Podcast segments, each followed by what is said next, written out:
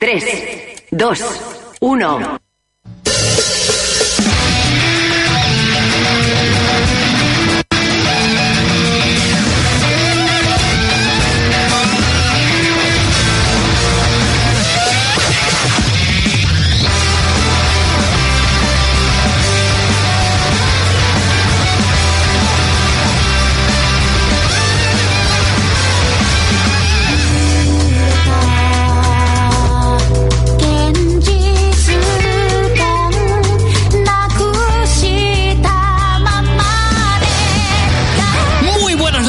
Son las 9 en punto y eso significa que esto es Dead Watch News. Bienvenidos un viernes más a Nueva Onda, bienvenidos un viernes más a iVox, Spotify o iTunes y nos estás escuchando a través del formato podcast donde tenemos todos los programas, nos puedes escuchar cuando quieras, ya lo sabes. Bienvenida Yai, bienvenido Agus. Hola. Buenas. ¿Qué tal? ¿Qué tal lleváis la semana? Ha dado para mucho, la verdad, ahora hablaremos, pero entre otras cosas ha habido tráiler nuevo de, de Vengadores Endgame. Ah, ese, ese que no he visto. Ese que no has visto y que escucharás en directo ahora y disfrutarás de él. Exactamente. Disfrutarás mucho de él. Ese es, ese es el resumen. Agus, O ¿tú qué tal? podrás salir de la sala durante un momentito mientras lo ponemos. No, de hecho, a ver, lo, lo bueno es que vamos a comentar el tráiler en directo para que la gente que no lo haya podido ver y tenga ganas, por lo que sea no lo pueda ver ahora, lo pueda al menos escuchar y lo comentamos con ellos. Eh, Agus, ¿tú qué tal la semana? ¿Te ha dado para mucho? Aparte eh, de lo de Vengadores, ¿qué tal? Pues bueno, para empezar, Capitana Marvel. Es verdad, hablaremos de ella ahora en unos minutitos, pero muy bien. De esa peli que tampoco he visto. Exactamente, Yaiza. Eh, no estás colaborando mucho Qué hoy. guay, no sé si irme ya y vengo el viernes que viene. Bueno, la, la peli de Capitana Marvel, muy bien, ¿eh? Ahora, ahora lo comentamos, pero mejor de lo que yo me esperaba.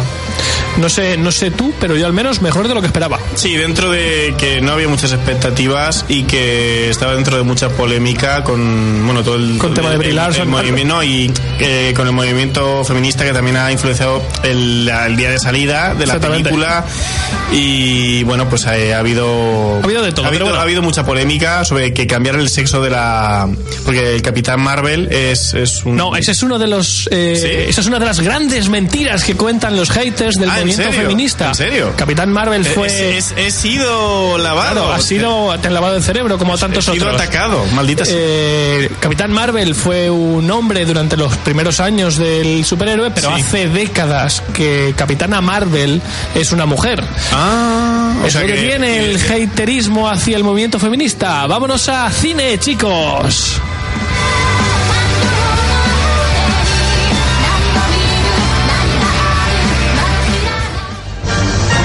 ¡Oh Dios, Joe, nos atacan por la espalda! Joder, Mike, es la sección de cine. Sección de... Cine.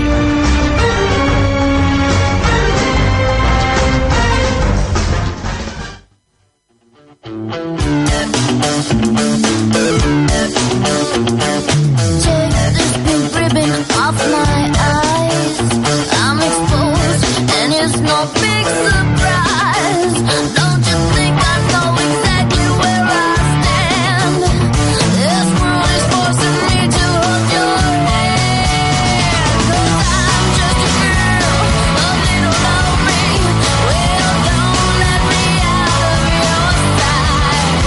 Con este Jazz and a Girl de No Doubt, quizá la mejor escena de toda la película, al menos a mí fue la que, la que me levantó el ánimo cuando estaba ahí, que decía, no sé si la peli me está terminando de convencer o no, la escena en la que esta canción suena de fondo fue cuando dije, mira, esta peli me está gustando, me lo estoy pasando bien y Capitana Marvel mm, me ha convencido como superheroína.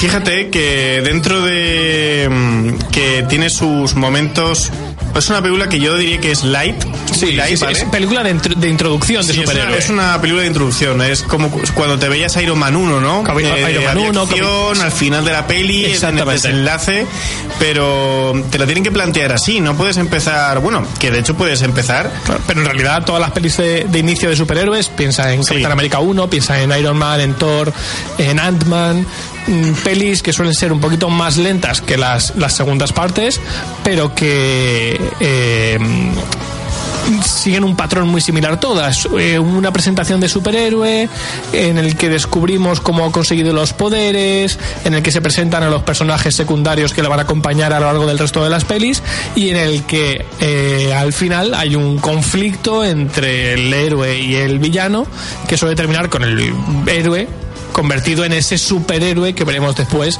en el resto de películas. Aquí, en este sentido, eh, Capitana Marvel sigue el, el esquema, el esquema tradicional, pero lo hace dándole una vuelta de tuerca. A, a las películas, porque para empezar estamos ante la primera película protagonizada por una superheroína dentro del universo Marvel. Hemos tenido que esperar nada más y nada menos que 11 años, más de 20 películas, para ver una película de Marvel protagonizada por una superheroína. Llevamos años diciendo eh, que eh, ya sea Vida Negra, ya sea Bruja Escarlata, merecían películas propias que no llegaban, que no han llegado. Sí es cierto ¿Cómo está que ese tema? eh, Eh, Viuda Negra, la película va está en camino. Sí, ¿no? Eh, A esa película tengo yo muchas ganas de verla, porque el personaje me, me flipa.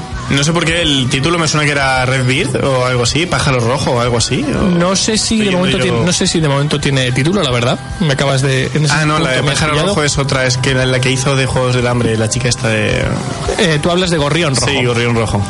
Bueno, pues lo cierto es que no sé eh, cuándo va a salir eh, esta película de, de- lo diré, Viuda de. Vida Negra, pero hasta ahora lo que sí es cierto es que solo teníamos eh, películas basadas en superhéroes masculinos. Y ha sido Brie Larson, ha sido Capitana Marvel la que ha abierto la veda y espero que, que continúe así porque mm, sí que es cierto que al principio de la peli, como decimos, peli de presentación de superhéroes es un poquito lenta, pero según va cogiendo forma, la peli va ganando mucho, muchos puntos. Y también, también es cierto que... eh, Digamos que juegan con la... mm, Ya, ya no es una cuchara de plata con la que empieza Marvel, ¿vale? Digamos que ya tienen la, la cubertería completa de plata en la mesa y eligen con qué jugar, ¿no? Con qué, con qué, qué quiero coger, qué me gusta. Eh, para muchos eventos dentro de la película se pueden hacer alusión a muchas otras películas y muchos Hombre, guiños claro, exactamente. que aprovechan al máximo. Hay otras películas que han salido posterior, no hace mucho, y no aprovechan esos guiños. Eso y es esta, cierto. Y esta sí, y esta aprovecha muchos y de, mu- y de, de muchas- muchísimas películas. Sí, Exactamente. de muchísimas líneas diferentes de superhéroes. Sí. Y eso es divertido, eso gusta. De hecho, vamos a, a centrar un poco el tiro. La peli está ambientada en los años 90, donde Carol, eh, Carol Danvers, que es eh, Capitana Marvel, eh, forma parte del grupo de fuerzas especiales Kree, que es una raza alienígena que vive en un planeta lejos de la Tierra y su objetivo es acabar con los Skrulls. Los Skrulls, hemos hablado muchas veces de ellos a lo largo de, de estos años en Death Watch, son esa raza de alienígenas metamorfos que son capaces de transformarse en cualquier persona a la que vean, sea mujer, sea hombre, sea niño, con un solo vistazo son capaces de transformarse en ella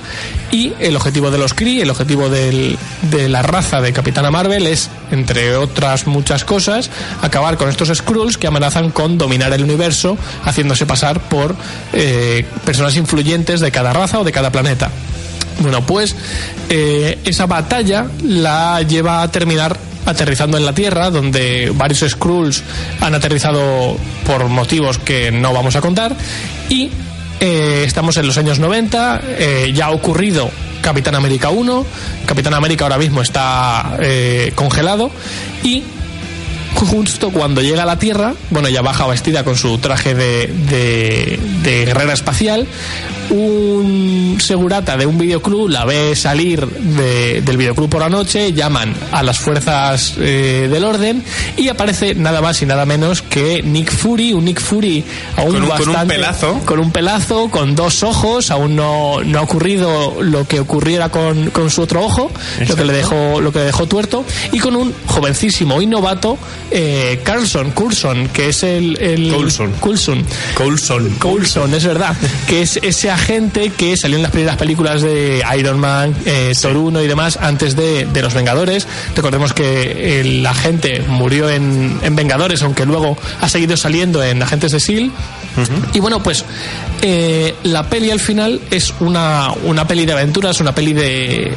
una especie de comedia de aventuras en las que los protas son eh, Larson haciendo de Carol Danvers como Capitana Marvel y eh, Samuel L. Jackson haciendo de Nick Fury en su quizá mejor papel hasta la fecha dentro del universo Yo Marvel. para mí sí. De hecho, a ver, también tenemos que tener en cuenta que va a ser sí o sí su mejor papel porque está en la película donde, donde más sale también. es donde más chicha puede tener, ¿vale? También es cierto, por ejemplo, en Iron Man 1, cuando te lo están planteando, Sí, como pero, visita... claro, pero sale muy poquito. Aquí sí que se desarrolla el personaje de Nick Fury y además lo vemos de una forma muy distinta a la que nos han presentado luego cuando está montando la iniciativa Vengadores. sí, sí, sí. Aquí él no conoce que la existencia de alienígenas, no conoce la existencia de superhéroes, no conoce la existencia de nada de lo La verdad es que es paranormal como... o de lo sobrenatural que hemos visto después. Sí, es, es una película que yo creo que... Y esto lo digo porque mucha gente que conozco no quiere ir a verla, literalmente no Sí, hay quiere, quiere, gente. quiere obviarla. O sea, Sí, sí, simplemente es en plan, no, es que no la veo buena, no me tal, no me gusta. Bueno, pues a nivel argumental, Está muy bien. eh, os desvelan cosas. montón de mm, detalles. De todos los detalles que puedes haber visto a lo largo de. ¿De la saga? De la saga. Sí, sí, de- de- desde Es 2008. como, oh, y esto es esto, oh, y esto es esto, y por esto pasa esto. Ah, Exactamente, hay un montón de, de detallitos que o simplemente no se habían explicado o se dan por sabidos que aquí vemos su origen o vemos la explicación Exacto, que de faltaba. hecho, de hecho voy a intentar eh, no spoilear, pero yo, yo sobreentiendo también de, de esta película por qué a la Tierra no le pasa absolutamente nada durante tanto tiempo hasta que llega ya, bueno, la Ave- Avengers 1 y ya sí que se desata el caos y demás. Pero entiendes por qué las otras razas alienígenas no atacan la Tierra. Sí, sí, sí, y sí, es sí. porque como ataquen la Tierra va a venir una tipa a partirles el culo. Es que, exactamente. Pero ya no solo eso. eh, la verdad es que como peli de. De superhéroes tarda mucho en arrancar Sí. pero como peli de, de comedia de aventuras eh, con los dos protas eh, mientras les pasan cosas desde el minuto uno está muy es muy bien. divertida. La, la película lo cierto es que es divertida y, y entretenida. Y luego comentar, eh, dejando a un lado el, el apartado argumental, visualmente a mí el tráiler que salió, el primer tráiler que salió me, dece- me decepcionó muchísimo, visualmente me parecía bastante cutre, unos efectos visuales que no estaban a la altura de otras pelis de Marvel, y sí he de decir que no me han gustado muchos efectos, los veo muy por debajo, o sea, no, es- no son malos, pero sí los veo muy por debajo de otras pelis de Marvel, me han parecido como mu- ¿Cuál es, por ejemplo? pues por ejemplo, todo lo que tiene que ver con el halo de fuerza o de energía que tiene Capitana Marvel, Sí. lo veía como muy demasiado por ordenador. O sea, Mm, no lo veía nada inter- mientras que cosas como el rayo que lanza Iron Man por la mano o Sí. mil efectos de cualquier Sí, otro sí, superhéroe, la bruja escarlata que se brilla cuando, cuando está atacando, lo veo todo muy integrado y muy real y en cambio a Capitana Marvel su halo de energía me parecía muy de ordenador. ¿Cuánto ha costado producir esta película? Pues mm, te lo voy a decir, Así no por- en este instante, pero te lo diré pronto. Vale. Mira, por cierto, eh, aprovecho, eh, Viuda Negra se estrena en 2020. Ya tenemos, Qué guay. ya tenemos fecha. Aquí en directo descubrimos todos los detalles sobre el mundo del cine. Eh, costó 152 millones de dólares producir la, la película. Ya lleva recaudados, por cierto, más de 525. Ah, ha pues sido, ha salido ha sido un taquillazo, se ha convertido en la sexta película más taquillera en su estreno de la historia. Es decir, en su fin de semana de estreno es la sexta película más taquillera de la historia. No hablo de las películas de Marvel, hablo de la historia del cine. ¿Hay alguna por encima de, de que también sea de Marvel? Sí, eh, por ejemplo, Infinity, War. Infinity War. No me que- extraña. Sí, imagino. Me parece que fue la cuarta o algo así. Sí, no, sí, sí. no recuerdo bien. Es que Eh, parece que no, pero Marvel está teniendo ahí sí, su. está teniendo, bueno, una Eh, sí, sí. Sí, dorada. pero por ejemplo, no será, no sé si lo habéis comentado porque he desconectado un momento, el tema del hashtag que han usado los lumbreras del, cartel de Del- aquí. en la versión era- española, eh, es, no era, es vergonzoso, mujer tenía que ser. Sí, sí, sí. Lo han intentado, le han intentado dar la vuelta. Ha habido mucha polémica. y Yo de verdad que me parece lamentable el hashtag que se ha usado. Es el que, es que no hay, co- o sea, no hay hashtag Para más, elegir. eh, es que lo de mujer tenía que ser. Es- es que es- un de muy mal gusto. Exactamente, Es que porque- no hay por dónde sí. cogerlo. De hecho, han intentado. desde- Pones mujeres al poder y te mojas menos. Desde Disney lo han intentado defender. eh, Que ha sido Yo una entiendo, cagada. yo Yo no sé por entiendo lo que quieren hacer, que Que es, es como dar- mujer tiene que ser, pero El objetivo era- es el, el doble sentido. Es el Exactamente, decir, hasta que no ha llegado una a- mujer- la gente va a decir mujer tiene que ser, pues el hashtag es sí, mujer tenía que ser. Punto. Sí, exactamente, es lo que, lo que han es- intentado decir es... Eh, yo creo que es lo que han intentado, pero evidentemente. Es que eh, no ha Pero salido- no ha salido a lo mejor, eh, yo qué sé, No ha en- salido en, bien, cualquier en otro sitio que no sea España habría tenido sentido. Aquí es como en No, serio. además que en otros ¿En sitios no, como en, ya. en otros sitios no se han usado hashtag del estilo, han ido a, a otro tipo de, de movimiento, pero aquí A mí me parece una cagada. sí, sí, sí ha sido un Sí, la sí, verdad no, que- Eso no, no es- es acertado. Queda feo decirlo, pero ese hashtag no lo ha puesto una mujer. seguramente no. Entonces, es Seguramente como, no. mira, es que el que ha hecho esto tal es fulanita de tal. No. O sea, meto la mano en el fuego y no me quemo al decir que eso no lo ha puesto una mujer. Seguramente no. Y me parece una cagada Sí, sí, con sí, el es- movimiento que ahora mismo en redes Y- y sobre sociales, todo en porque, todo. porque eh, vamos a pasar precisamente a hablar de eso, que es quizá lo que ha traído ese- esa ola de haterismo hacia la película. Eh, sí, Capitana Marvel es una peli con un mensaje feminista muy potente, que lo, lo tiene. tengo ganas de verla. Sí, sí, lo tiene, eh, es está patente durante toda la película y es un mensaje feminista que yo considero muy correcto, porque lo que hace es poner en valor el esfuerzo de las mujeres en ámbitos donde los hombres eh, se consideran superiores. Y mm, me da la sensación de, bueno, me da la sensación, no, es así, eh, hay una ola de haterismo globalizada. Sí, sí, solamente eh, por. Solamente por el hecho de que como Bueno. película transmite un mensaje feminista. Pero es que tontos hay en todos lados. Exactamente. Esto es como cuando.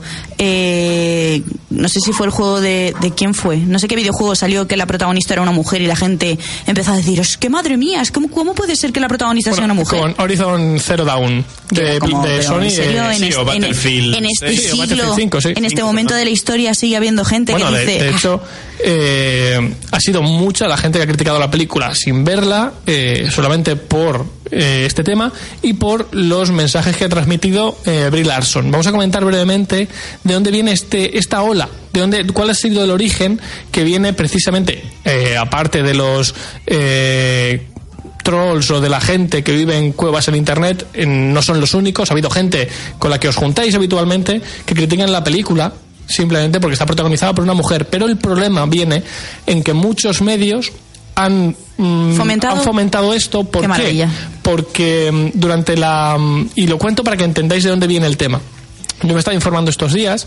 El tema es que durante la, la campaña de Publi de la, de la peli, durante las ruedas de prensa que se han hecho estos meses, eh, Brie Larson veía que eh, durante las ruedas de prensa el 90% de los periodistas eran hombres blancos heterosexuales o hombres blancos por lo menos y ella pidió a su agente que intentara que a las ruedas de prensa acudieran periodistas mujeres y hombres y mujeres de otras razas para que fuera un poquito más equitativo y el mensaje que pudiera o que pudieran escribir ellos en sus medios eh, tuviera puntos de vista un poquito más distintos. Y claro eso no sentó bien a esos periodistas a los que se estaba criticando que eran los que estaban acudiendo de normal a la película. Y eso encendió las llamas. Cuando los medios incendian las llamas la gente que los lee al final con más o menos mm, conocimiento siguen lo que Hombre, están pero ella no pediría, oye, no que no venga esta no, no, gente, claro, sino ella lo que, venga pedía es más que gente. venga, que venga gente más diversa. Ajá. Y entonces, no se, la- esto no se tomó bien. Y de ahí, eh, ese fue el primer foco de ir hacia la película, que luego se ha ido extendiendo a eh, tomar como un radicalismo extremo cualquier eh, movimiento o cualquier acción feminista que ha llevado a cabo Brie Larson, que es eh, una persona que es muy visible dentro del movimiento feminista y, y además lo, lo lleva con, con ganas, lo lleva con fuerza y eso no se ha, no se ha llevado bien. Teniendo en cuenta que aparte es el superhéroe, la superheroína más poderosa del universo Marvel, que, claro, está diciendo la gente, no, es que ahora en el último momento aparece el super, la superheroína más poderosa de todas para salvar la papeleta y es una mujer que la han sacado de la manga en el último Y momento. como es una mujer, se la han sacado de la manga. Claro. Si es un tío cachas, Claro, no pasa nada. Lo que dicen es, Es como, que- es como que es de- vergonzoso. como después de 10 años de película, que yo creo que Marvel, el problema que ha tenido es sacar esta película ahora. O sea, presentar a Capitana Marvel ahora es como no que le ha venido bien. Quiero decir, es intentan como- meterse en el boom. No, no, no me ¿no? refiero, no, no, lo digo más por el sub- como, como superheroína como tal. Que tendría que haber aparecido antes. Claro, si met- que metas al superhéroe más importante o más fuerte de todos, justo en el momento en el que el resto de los superhéroes están ahí, ahí, que van a perder, es como, macho, ¿de verdad solucionas la papeleta metiendo un Superman en el último momento? Otras críticas vienen de ahí. Yo, hasta que no veamos Endgame, pues no se puede hablar.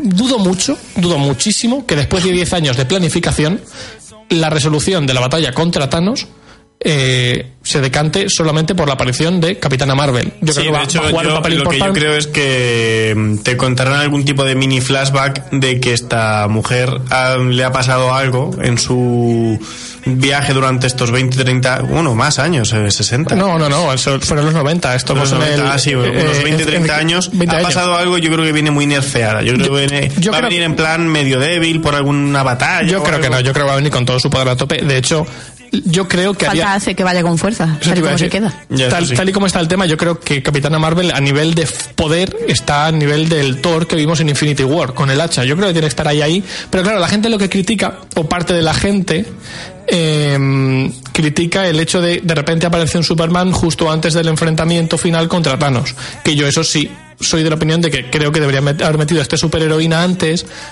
y haber, no sé, tratado de que pareciera más, más natural su integración. Dentro de que yo estoy a favor de todo el movimiento que ha movido eh, Larson durante la campaña de promoción y de que el mensaje feminista que tiene Capitana Marvel me parece súper necesario. Veremos cómo se desarrolla todo en, en, en Endgame y de hecho lo que vamos a hacer ahora es escuchar el tráiler que ha salido esta misma semana.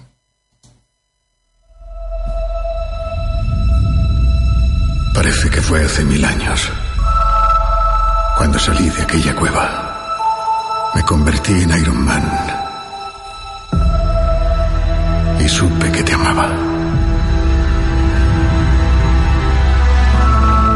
Ya sé que dije que basta de sorpresas, pero realmente esperaba poder darte la última.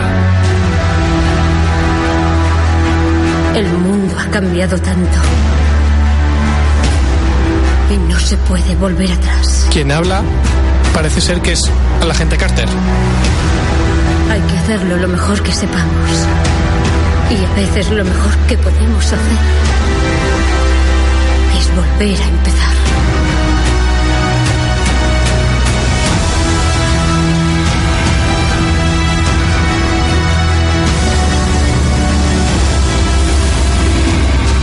Yo vi morir a toda esta gente. Sigo diciéndole a todos que hay que olvidar. Algunos lo hacen, pero nosotros no. Aunque haya solo una mínima posibilidad, se lo debemos a los que no están en esta sala el intentarlo. Lo haremos. Cueste lo que cueste. Cueste lo que cueste. Cueste lo que cueste.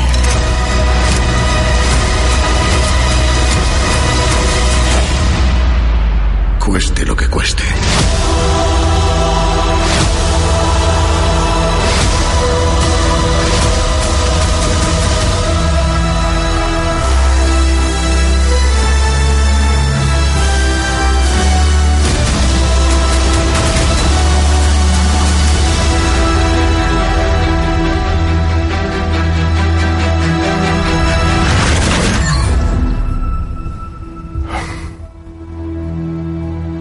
Esta me gusta.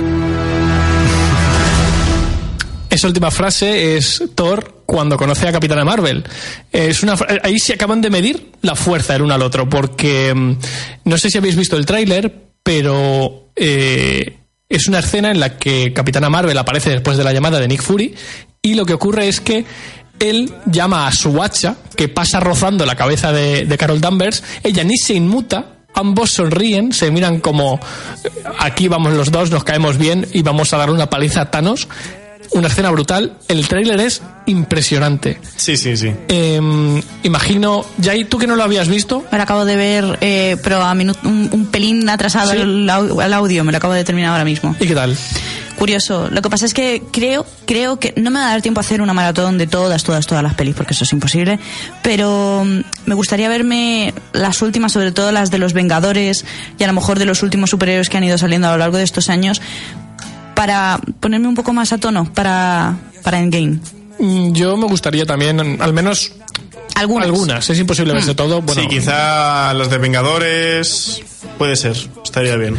Eh, ¿Qué se ve en el tráiler? Pues en el tráiler, el tráiler empieza con flashbacks de eh, Iron Man 1, Capitán América 2, El Soldado de Invierno y Thor 1. Vemos en blanco y negro eh, cómo Iron Man sale de la cueva, cómo se empieza a convertir en Iron Man, cómo Thor está hablando con su padre en Asgard y cómo eh, Capitán América está enterrando a Peggy Sue, a la gente Carter. Mientras se ve esa escena, la dobladora que dice no podemos volver atrás es ella. Es la Sí, actriz de doblaje. te estaba diciendo yo que no, pero sí, sí, Sí, es ella. Es la actriz de doblaje que le pone voz a la gente Carter. Que salga de repente en este tráiler. A mí me molaría un montón. De hecho, se me han puesto los pelos de punta porque, aunque sea un personaje un poco más secundario, es uno de mis favoritos. Claro, pero la pregunta que hay que hacerse ahora es: ¿por qué de repente en Endgame aparece la actriz de doblaje de la gente Carter? Pues a lo mejor le pasa algo a? Capitán América y tiene algún flashback y entonces aparece ella o algo Por así. ahí creo que yo me da la sensación de que los tiros, van- los tiros van a ir por ahí, porque que de repente suene ella es que es súper. A ver, estaría curioso. guay. Lo que pasa es que, claro, si te pones a, a rememorar personajes secundarios de las distintas películas, ya puede durar la peli siete horas. Pero también es cierto que con ella yo creo que también es un, es un personaje muy icónico. Entonces, a mí, personalmente, a mí como fan, me encantaría. con- Sí, sí, sí, simplemente que- con que salga la voz, a mí ya me flipa. Yo, sinceramente, pienso que el que la va a diñar va a ser Capitán América. Yo lo siento porque mucha gente dice que no, va a ser Iron... Pero- eh, perdón. Va a ser Iron Man, pero no. Para mí, eh, Capitán no. América va a ser quien va a terminar haciendo un, un acto heroico y se nos va con nuestra querida Carter. A mí me daría un poco igual porque, lo siento, pero a mí Capitán América la verdad es que nunca me ha Hombre, entusiasmado. Que sí que el personaje avanza mucho, pero es que antes que él me quedó con, con 800 más. Entonces Sí, tampoco. pero- Y que eh, cuando era Team eh, Capitán América o Team Iron Man, sin duda me voy de cabeza con Iron Man. Sí, pero dentro de eso, Capitán América como personaje. Sí, da un a, giro mí- a muy mí no me- fuerte. a mí la primera película de Capitán América, de verdad que no me gustó absolutamente nada. A mí- yo me aburrí en- viendo esa película. Y Capitán América 2, El Soldado de Invierno, creo que es mi peli de Marvel favorita. O sea, pero ¿la yo creo que es. Sí, sí, sí, Soldado Por de Invierno. de yo, yo- Infinity, sí, sí, sí, sí. de- Yo salí del cine después de Ah, Soldado pues de yo no. Invierno diciendo, ¿pero qué acabo de ver? O sea, iba con tan bajas expectativas que cuando salí de ver Soldado de Invierno dije, madre mía, qué cambio ha dado esto, cómo me ha gustado. Y además era un momento en el que mm, el tema de que todos los héroes salieran en unas pelis y en otras, ya había salido Vengadores, sí, pero no era lo habitual. Y que de repente en esa empezaran a salir ya varios personajes. Sí, a mí me gustó muchísimo. La, la sensación que yo tengo, obviamente no es la mejor película, pero sí es la película que mejor me lo hizo pasar. A mí, por ejemplo, yo creo que la que más, más me ha movido ha sido Infinity War. También es cierto que las pelis creo que prácticamente todas solas, solo me las he visto una vez, quitando a Iron Man hace mil años. Yo todas como mínimo dos veces. Yo no. Y por ejemplo, otro personaje que crece mucho, muchísimo es Thor. Sí, sí. Bueno, Thor y Capitán América son los que más giro radical dan Sí. porque han tenido En más realidad- visión. Porque luego, por ejemplo, te sacas a, mm, a. ¿Cómo se llama? De halcón. No me acuerdo cómo se llama. Ojo de halcón. Ese también da un giro brutal en Sí. las últimas películas. Eh, que si te pones a mirar, todos avanzan. Pero de los realidad, protas, pa- protas. pa- para mí el personaje que más ha cambiado ha sido Iron Man. O sea, Iron Man. mm, También, pero- Acordémonos del, del Playboy millonario. eh, Sí, sí, de- Farruko de Iron Man 1. ¿Cómo le afecta en la 2? Aún es muy así. ¿Cómo le afecta a él? A él es el que con diferencia más le afecta eh, lo que pasa en Vengadores 1, la invasión de los alienígenas. Sí. No sé si os acordáis de, Vengado- de Iron Man 3, que la gente la critica mucho. Pero a mí me parece una peli de personaje brutal. Porque es una peli que se llama Iron Man 3, en la que Iron Man aparece al final. El 90% de la película vemos a Tony Stark pasándolo mal, sin poder dormir, con un trauma impresionante después de lo que pasa en Vengadores. Y cómo el personaje de repente, ese trauma lo cambia por completo y nunca volvemos a ver al, Tony Stark que vimos antes. A partir de ahí vamos viendo a un Tony Stark mucho más serio, mucho más responsable, que va cargando con el peso de los Vengadores a los hombros. hasta llegar a lo que pasa en, en Civil War, que se llega a enfrentar a la mitad de sus amigos y cómo eso le termina derivando a viajar a un planeta alienígena para enfrentarse a Thanos sin pensárselo dos veces. Para mí es el personaje que con diferencia cambia más. A mí es que es de mis personajes favoritos. Pero es cierto que a lo mejor no tomas el cambio en Thor y en Capitán América porque no son tan, tan favoritos. Sí. Y han pasado de que me diera igual su historia a decir, vale, vale, esto, esto me gusta. Yo, por ejemplo, de personaje no, no te sabría decir quién es mi favorito. Porque son muchos. es que son muchos. y- Yo te digo así por encima uno, pero si me pongo a pensar hay Porque muchos más. Thor, por ejemplo, a mí eh, también me parece que tiene una evolución y de hecho es el que, el que más ha perdido. O sea. mm, Thor lo ha perdido todo. Es que Thor, es que, es que, es que, es que. Entonces, yo para mí pues sería Thor. Pero de películas, por ejemplo, para mí mi, mi favorita Civil War. Civil War. Es que Civil sí War es que- muy- Civil War es muy buena. Mm. Sobre todo también por el mensaje y la forma del villano, que no es un villano que se enfrente a ellos, sino que los hace Los enfrentarse. hace enfrentarse entre ellos. y a mí eso me, me caló mucho. A mí otro personaje que me gusta mucho también, por ejemplo, es la hermana de Black Panther. Sí, por ejemplo. también mola mucho. O yo que sé, es que como es que hay tantos personajes que yo creo que después de Endgame podríamos hacer un top de personajes, de personajes principales y personajes secundarios, porque hay tantos que yo no podría quedarme con. Y es que igual, esto que estás hablando, eh, Guardianes de la Galaxia, es que metes tanta, tanta gente que es imposible hacer una lista también- corta. Es que Guardianes también es muy buena. Es que los puntazos de Guardianes con Drax, con Rocket. Es que Con todos, con sí, todos, al sí, que pilles. Y además hay novedades de Guardianes de la Galaxia.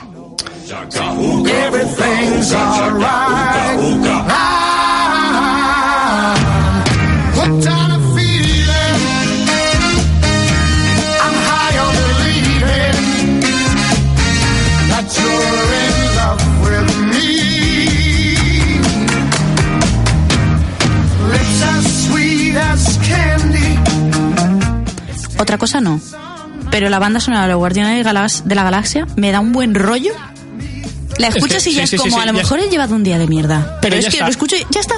Ahí. Ya lo soluciona Ya, todo, ¿eh? plin, ya está. Es maravilloso. Bueno, pues me lo comentabas tú, Agus, justo antes de entrar. Eh, sí, teníamos dudas de si lo que me comentabas era cierto o no, pero sí, está confirmado. Sí, James hay- Gunn vuelve a estar contratado para, para dirigir eh, Guardianes de la Galaxia 3. Hombre. Sí. Sí, porque lo habían despedido cuando pasó toda la movida esta de... este verano, Sí, cuando con- él, él en 2010 publicó unos tweets. Ah, sí, sí, lo estuvimos comentando sí, aquí. De humor bastante negro, pero bueno, que ahí quedaron. Y la gente se echó las manos a la cabeza al esto, se, pu- echarlo. esto se publicó en 2010. Recordemos, él pidió perdón por, es- perdón por esos tweets antes de que pasara la movida con Disney. Sí. Pero aún así, bueno, alguien se quejó y Disney dijo, mira, nos, te quitamos del medio Y nos lavamos la mano. y nos lavamos las manos. ¿Qué pasó? Lo que Disney no se esperaba es que eh, Batista, que interpreta a Drax, el, el destructor, pusiera el grito en el cielo hasta el punto de decir, oye, si no tenéis o si no trabajo con el guion de James Gunn en Guardianes de la Galaxia 3, yo no ruedo esa película. Cambiáis lo que tengáis escrito para Infinity War o para Endgame, me matáis y a mí me quitáis de en medio, no me reviváis porque yo no quiero seguir trabajando en un Guardianes de la Galaxia en el que James Gunn no forme parte. Eh, fue una lástima, sinceramente, que solo fuera Batista el que se revelara así, porque el resto de, de actores eh, se quedaron con el típico mensaje que queda guay en redes sociales, pero que en realidad te estás lavando las manos. Sí, ese sí, ese sí. mensaje de, sí, yo... eh, Sí, doy el apoyo a- doy apoyo a James Gunn, pero pero, que no, a ver si encuentran otro y ya seguimos rodando, ¿eh? ¿Qué ha pasado? Que lo que ha pasado es que no han encontrado a nadie capaz de sacar adelante eh, Guardianes de la Galaxia 3. Eso llevó a Disney hace unos meses a decir que iban a utilizar el guion que James Gunn ya había escrito para Guardianes de la Galaxia. Aún así, no encontraban un director que fuera capaz de ponerse a, las- a los mandos de, de la película y sacarla como debería sacarla. A mí me parece que- bien, a mí me parece la decisión más inteligente, más acertada y que, los, Han hecho bien. y que los fans lo, lo agradecemos. Exactamente. A Disney no le ha quedado otra que eh, bajarse los pantalones y eh, recontratar a, a Gunn, pero ahora pasa una cosa. Gunn está en DC eh, rodando y dirigiendo Escuadrón Suicida 2. Y el ya ha hijo. dicho y el hijo, exactamente. Ya ha dicho que hasta que no termine esas películas, el hijo ya está rodada, se estrena en un mes. Eh, bueno, en dos mesecitos. En la semana pasada pusimos el tráiler, una, una burrada de película Sí. también. pero ya ha dicho que eh, ahora obviamente está por delante Escuadrón Suicida de Guardianes de la Galaxia 3. Hasta que no termine el rodaje de, de Escuadrón Suicida, no empezará con el de Guardianes. Así que pongamos que como poco Guardianes de la Galaxia 3 se va a dos, finales de 2020, 2021 sin problemas. Ahora mismo, ¿qué panorama tenemos Para para, próximas es- pelis. para después de. Sí, para después Pues mira, de Endgame? tenemos por un lado Spider-Man. Spider-Man Far From Home, que se estrena eh, un mes después o dos meses después. Por de- cierto, eh, con el tipo que se encuentra en el tráiler, ¿quién es? ¿Doctor Misterio o quién es? Sí, es, es misterio. Vale, y Mister- eh, por lo que estuve viendo de la, lo que usa, es, es ah, tipo Strange o algo así. eh. Eh, no, no lo sé seguro, Porque pero. a mí, no sé, yo veo ahí los, las runas, Sí, sí, mística y digo, Da- eh, da la- da la sensación. digo, yo creo que tiene que ser de- del estilo de Doctor Extraño. Sí. El, el tema está en que recordemos que Disney se ha, ha comprado la Fox, ¿vale? Ahora mismo queda una última película de los X-Men antes de que el universo o se reinicie o se pase algo. Que es Dark Phoenix. Exactamente, que se estrena en 2019. Le- recordemos que es eh, la actriz que hace de Sansa Stark, eh, la actriz que interpreta a Jean Grey. No recuerdo ahora mismo cómo se llama esta mujer. Eh, Sophie Turner. Sophie Turner va a hacer de, de Jean Grey en su etapa más oscura, cuando interpreta a Fénix Oscura, y después de eso, los X-Men en principio se van a reiniciar y se van a, por fin, porque lo que hay es un galimatías de A líneas ver, yo, yo he de temporales. decir que sí que es un lío de, de- a nivel temporal, pero Yo me he las, he, decir que me yo las me he visto todas. Yo me las he visto Sí, todas. sí. No me y preguntes por y qué, pero me las he visto todas. ¿eh? a Me mí, a, mí, todas. a mí algunas que me parecen nefa- Apocalipsis me parece una A ver, Apocalipsis es mala porque el, el villano es como, a ver, ¿topa qué? ¿Topa qué? Si Claro, es que es, es una película que se ríe del espectador en su cara. Te Sí, presentan sí, al villano más poderoso de los X-Men Sí, es y, muy- y es lamentable. Y bueno, y luego aparte, es a nivel de, de agujeros de guion y, y problemas temporales, hay 200 errores. Lo mejor es que eso se reinicie del todo y que se integre dentro del universo Marvel, que es lo que ocurrirá junto a los Cuatro Fantásticos, que en principio, eh, después de la catástrofe de 2015, eh, se reiniciará una tercera vez y saldrá más adelante una, una película de los, de los Cuatro Fantásticos. Es que con los cuatro fantásticos yo no, yo no entiendo por qué ha pasado siempre esto. Pues porque hasta. O sea, la- las dos primeras películas salieron en la época en Ya, la que las pelis de superhéroes aún eran reguleras. Sí, sí, sí. Y la última fue la Fox, la que Era- tiró el era trabajo de. Fox. Claro, el trabajo lo tiró. O sea, John Stank, que es el director de Chronicle, un peliculón Fíjate, de superhéroes. que qué buena es. Un peliculón, pues él quería hacer una peli de los cuatro fantásticos tipo Chronicle, o sea, muy diferente a lo que es una peli de superhéroes. sí, sí, sí, sí. Y no le deja- la Fox le dijo a mitad de, de producción, mira, esto no, esto no es lo que queremos nosotros, eh, rehaz el, el Sí, sí, guion el- y claro, salió un estropicio de película. Pero bueno, tenemos Los Nuevos Mutantes, que será una peli basada en entre X-Men y otros superhéroes de Marvel, Spider-Man, X-Men, eh, Fénix Oscura, Guardianes de la Galaxia 3 y eh, Vida Negra. Veremos en qué queda la cosa. Eh, yo creo que hemos hablado ya bastante del universo Marvel. Jai, yo creo que es el momento de que nos hables de, de series. ¿Qué te parece? Me parece correcto. Sí. Pues entonces, no perdemos más tiempo. Series.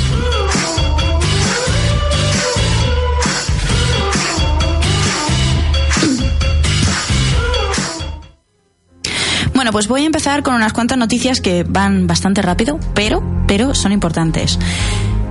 La fecha del final de Big Bang Theory ya ha sido publicada. Ya está marcada. Ya sabemos que acaba con, con una mm, con un- eh, una duodécima temporada.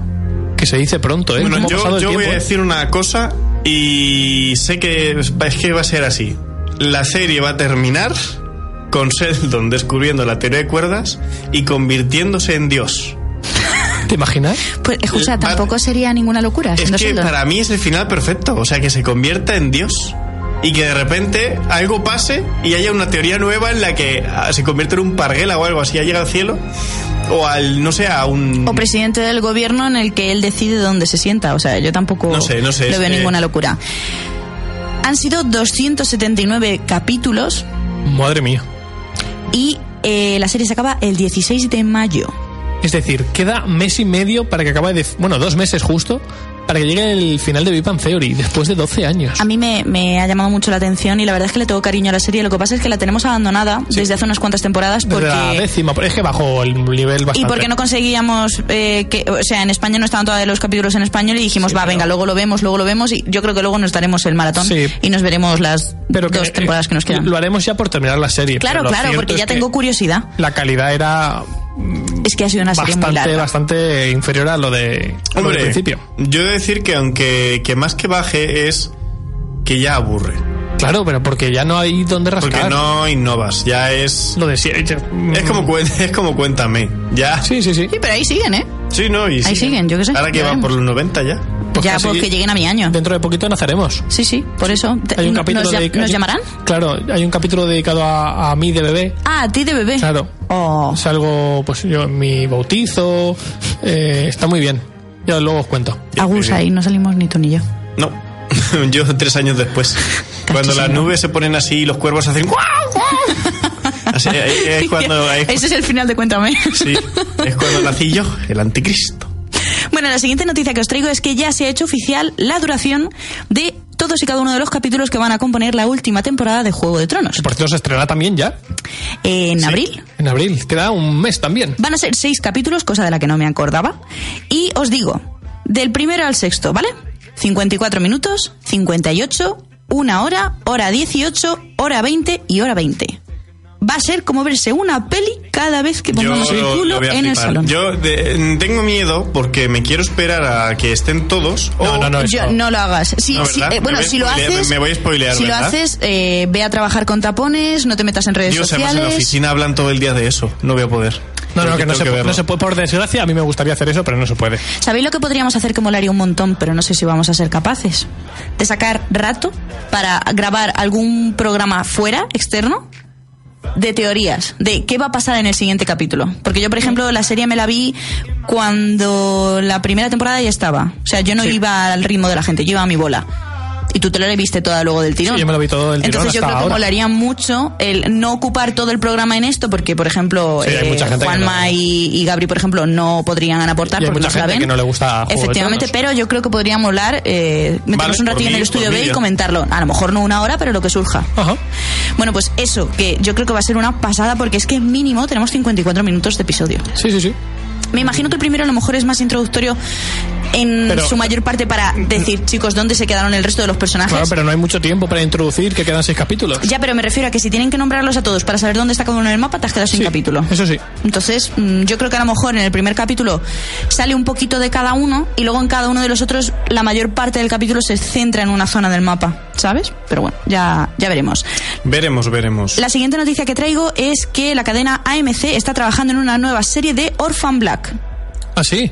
Porque como los fans se quejaron tanto con... Es que como no me he visto el final ni me he querido Claro. informar, eh, dicen que el, que el final no fue justo para la serie, que la serie es un bombazo, pero que querían más, pues ahora van a hacer como un spin-off basado en el mismo mundo Ah, mira, muy bien. de Orphan Black. Claro, ya no se saben detalles de... eh, ¿Quién saldrá y quién no? eh, efectivamente, que no se sabe si esto va a ser hace 30 años comparado a donde está ahora la protagonista. Pero bueno, a mí me parece Hombre, guay decir que, que Orphan que Black molaba mucho, ¿eh? O sea, yo me quedé también ahí con un poco de decir, ay, quiero más. Sí, sí, por eso. Pero nosotros la empezamos Hemos visto la primera temporada. y cuando le estábamos pidiendo el truco, no sé por qué paramos de verla, pero la verdad es que lo que vimos nos gustó. Pues creerme que está chula, ¿eh? Está Sí, sí, sí. La siguiente noticia me ha hecho mucha gracia y es que HBO va a explorar el origen de la estupidez humana en una serie del creador de Silicon Valley. Buah, pues no sé si habéis visto Silicon Valley, pero si no la habéis visto tenéis que verla. O sea, Pues yo he de decir que no. ¿No te gusta Silicon Valley? Me gusta Silicon Valley la primera temporada, pero es que la segunda es como, uy, todo se va a la ruina. Y luego, uy, una idea innovadora. Bien, estamos a flote. Uy, no, nos la roban otra vez. Uy, pero, pero es que es, es realmente lo que ocurre en el mundo del emprendimiento. Es que lo, re- Bueno, en lo el recrean mundo muy me, guay. Me da igual, es una serie. No quiero que me relaten la- como el mundo es horrible. Quiero algo. Para no eso sé, me pongo las noticias, sí. eso. Bueno, pues eh, esta serie, que aún no han dicho cómo se va a llamar, por lo menos de momento, no he encontrado el título exacto, va a estar basada desde el punto de vista de un bioingeniero que descubre el gen responsable de que la gente se vuelva imbécil. Entonces me parece una, me parece una premisa, idea sí, sí, sí, sí. maravillosa, porque es como, ¿y tú por qué eres imbécil? Siéntate que te lo Pues voy a mira, que te lo cuento. Que científicamente te lo puedo demostrar. Eh, pues Entonces, eso puede molar mucho. me ha llamado mucho la atención, la verdad. Eh, siguiente noticia. A ver, siguiente noticia que se me va a mí. Eh, esta no la entiendo muy bien, pero dice... Marvel Studios va a preparar una serie que explora qué hubiera pasado si eh, lo que pasó en en la película de Thanos, que ahora mismo no me sale el nombre, War. no hubiera tenido lugar. Ah, mira. Que no va a ser canon, Ajá, no, no, pero muy pero que bien. ahí va a estar. ¿Qué hubiera pasado? Sí. Si, Sí. no hubiera ido, si no hubiera habido un snap, Exactamente, si no hubiera ido un chas. Entonces, eh, a mí... pues mm, que Thor le corta el cabezote. Exactamente, y a ver qué hubiera pasado a partir de ahí.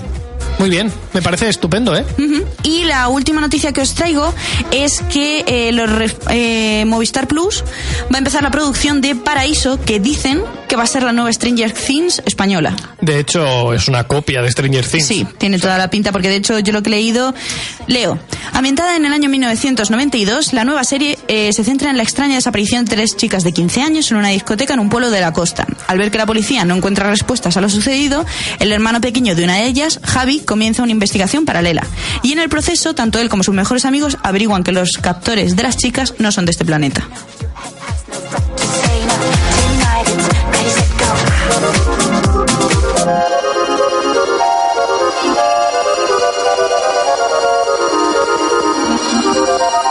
Stranger Things a lo cutre.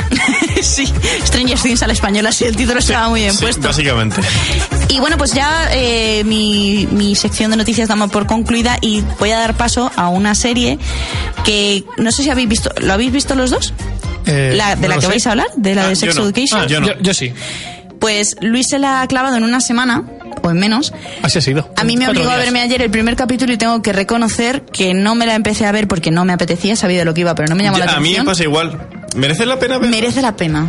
Venga, va, me la ven.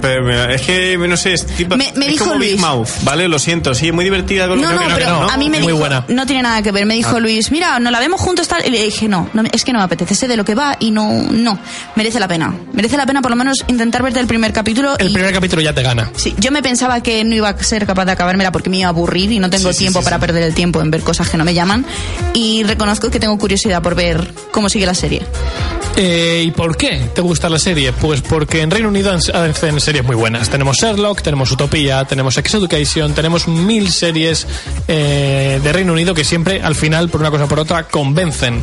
¿Por qué convence esta? Pues porque es una serie, como digo, hecha en Reino Unido y aparte Netflix le tiene muy bien pillado el punto a hacer series de grupos de adolescentes en institutos, ya sea con por 13 razones, ya sea con mil. Fíjate las- que hay 800.000 y al final con una cosa o con otra te enganchan. Quiero sí, decir, sí, sí. porque dices, es que es lo más cliché del universo. Sí. Que Pero al final sacan están- siempre algo que dices, no, esta es diferente. pero esta es diferente y esta de verdad es diferente. Vamos por partes. Tú te lees la sinopsis de la serie y lo último que quieres hacer es verla, porque dice algo tal que así. Sex Education sigue a un virgen socialmente torpe de la escuela secundaria que vive con su madre terapeuta sexual. Si una MAEF, una inteligente, una inteligente chica mala, para establecer una clínica para tratar los extraños y maravillosos problemas de sus compañeros. Tú lees esto y no quieres ver Sex Education, pero lo que te encuentras cuando empiezas a ver la serie es lo que están llamando una dramedia, es decir, una comedia con tintes dramáticos que trata con un, mimo, un cariño y con mucho humor temas que normalmente cuesta mucho tratar de forma natural.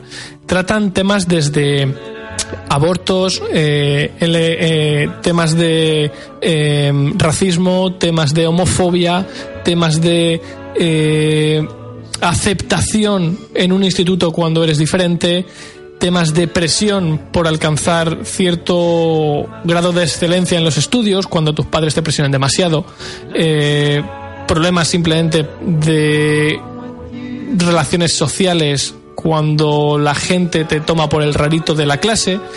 Toca muchísimos, muchísimos problemas que a día de hoy se, se hablan por suerte cada vez más, pero lo hace de una forma terriblemente buena. Mm, Y es- sencilla. y sencilla. O sea, Pues yo me pensaba que iba a ser una serie, a ver, no, no de mal gusto, pero sí a lo mejor muy... Forzado a. Sí. y para sí. nada. Para nada, en absoluto. Es que de verdad que... Los primeros cinco minutos despistan. Sí. Yo cuando empecé dije, "Mm, no sé si esto me va a llamar la atención. Pero es que, es que no, es que te da una cara totalmente diferente conforme va Ah, luego la veré, capítulo. luego la veré, sí, sí, sí. ¿Por qué decimos esto? Porque, mm, a diferencia de otras series, por terceras razones es un buen ejemplo de que se puede empezar algo haciéndolo muy bien y, se, y rápidamente se puede torcer y complicarlo y darle mil vueltas al tema y al final no sacar nada en claro. En cambio, con Sex Education plantean un montón de temas, de verdad que hay un capítulo dedicado precisamente al aborto en el que dices, a ver cómo tratan esto mm, de forma que no salga aquí la gente echándose las manos a la cabeza. Y lo hacen de una forma tan sencilla, tan natural y con humor, con un humor dentro del drama que se está viviendo el personaje que tiene que pasar por eso, que dices, joder, es que si esto lo han tratado bien, ya está, ya han cumplido. Y eso pasa con un montón de problemas. El, grupo de, de protagonistas, además, lo hace para mí, actúan de una forma brillante. El prota, por cierto, es muy conocido, es Asa Butterfield, que si no suena es Ender en el juego de Ender, es el niño del pijama de rayas en la peli del mismo nombre, es La invención de Hugo. en la invención de Hugo y bueno, ya os podéis imaginar el nivel que tiene este actor, es un actor que a mí me encanta, pero es que viene acompañado de Gillian Anderson. Gillian Anderson es su madre, es la terapeuta sexual que para quien no os suene es eh, Scully en, es- en Expediente X. ¿Qué dices? Exactamente. El expediente X. Y eh, Juanma, yo te invoco. eh, Como suena el teléfono me cago, ¿eh? Además, es eh, uno de los personajes secundarios más importantes de las últimas temporadas de Aníbal, que tiene un papel brillante también allí, y que aquí se aleja completamente del registro en la que la habíamos visto de persona seria, súper metódica, eh, con un... Aquí también es seria, pero de otra Pero manera aquí, totalmente aquí es un personaje que, con el que te ríes una barbaridad, que tiene un, un trasfondo que se va descubriendo poquito a poco muy, muy chulo. Y bueno, no he comentado, pero Asa Butterfield interpreta a Otis, Otis Milburn, que es el típico chaval rarito que está en la esquina de la clase, que a él no le interesa juntarse con nadie y a la gente no le interesa juntarse con él. Y tiene un amigo, tiene un gran amigo, su mejor amigo, que es Eric Fion, que está interpretado por Nguti Gatwa, que es un- una persona negra homosexual a la que, mm, por desgracia, le hacen bullying en el colegio. Se lo hace bullying otro de los personajes protagonistas y se lo hace precisamente porque es homosexual y porque es negro y porque puede. Eh, al principio te presentan este personaje como el típico recurso graciosete que acompaña al prota, pero según va pasando los, los capítulos, se va profundizando en su problema, que es el que no sabe quién es o está intentando descubrir quién es, mientras todo el mundo se ríe de él en el instituto. Y pese al drama que te están contando, porque la historia, para mí la mejor historia que cuentan es la de este personaje, pese a lo que te están contando, lo cuentan con un humor y una sencillez otra vez que de verdad que dices, joder, es que lo han clavado. O sea, lo han, lo han bordado, no lo podían hacer mejor.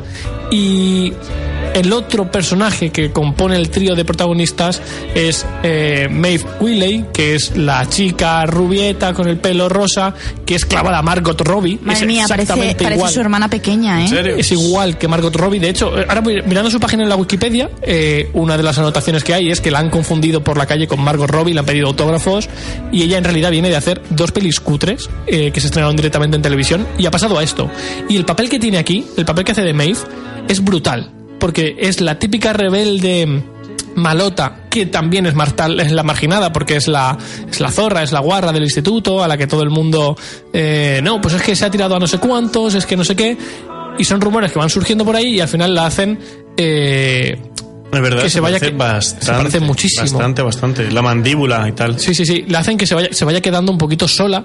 Y pues ellos son los tres personajes protagonistas.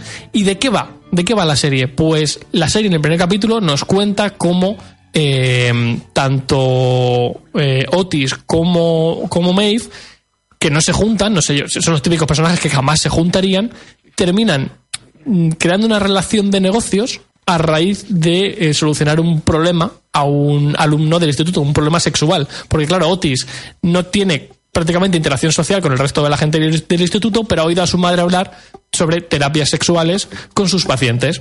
Entonces soluciona un problema y Maeve lo que hace es decir, vamos a sacar pasta de esto, que tú eres un crack, vamos a sacar pasta toda la que podamos de los alumnos, que sabemos que ahora están en bachiller, que algunos tienen problemas con sus parejas, otros no saben cómo ligar, otros no saben, eh, tienen problemas sexuales, vamos a sacar pasta y nos la repartimos entre los dos. Y esa es la premisa de la que parte la serie. Pero a partir de ahí, por suerte, e- esa clínica sexual que montan ellos dos solamente es el hilo conductor de algunas de las tramas casi que menos importantes de la serie.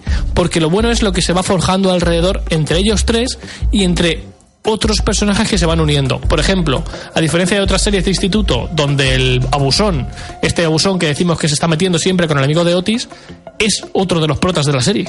O sea, ¿cómo puede ser que el villano sea uno de los protas? Pues porque le dan la vuelta a la tortilla. Y Por- cuentan el trasfondo del personaje. Exactamente, ese villano, ese Qué guay. abusón, no es un abusón porque sí, es un abusón porque está pasando algo con él. Ya, pues- Y la serie te lo cuenta.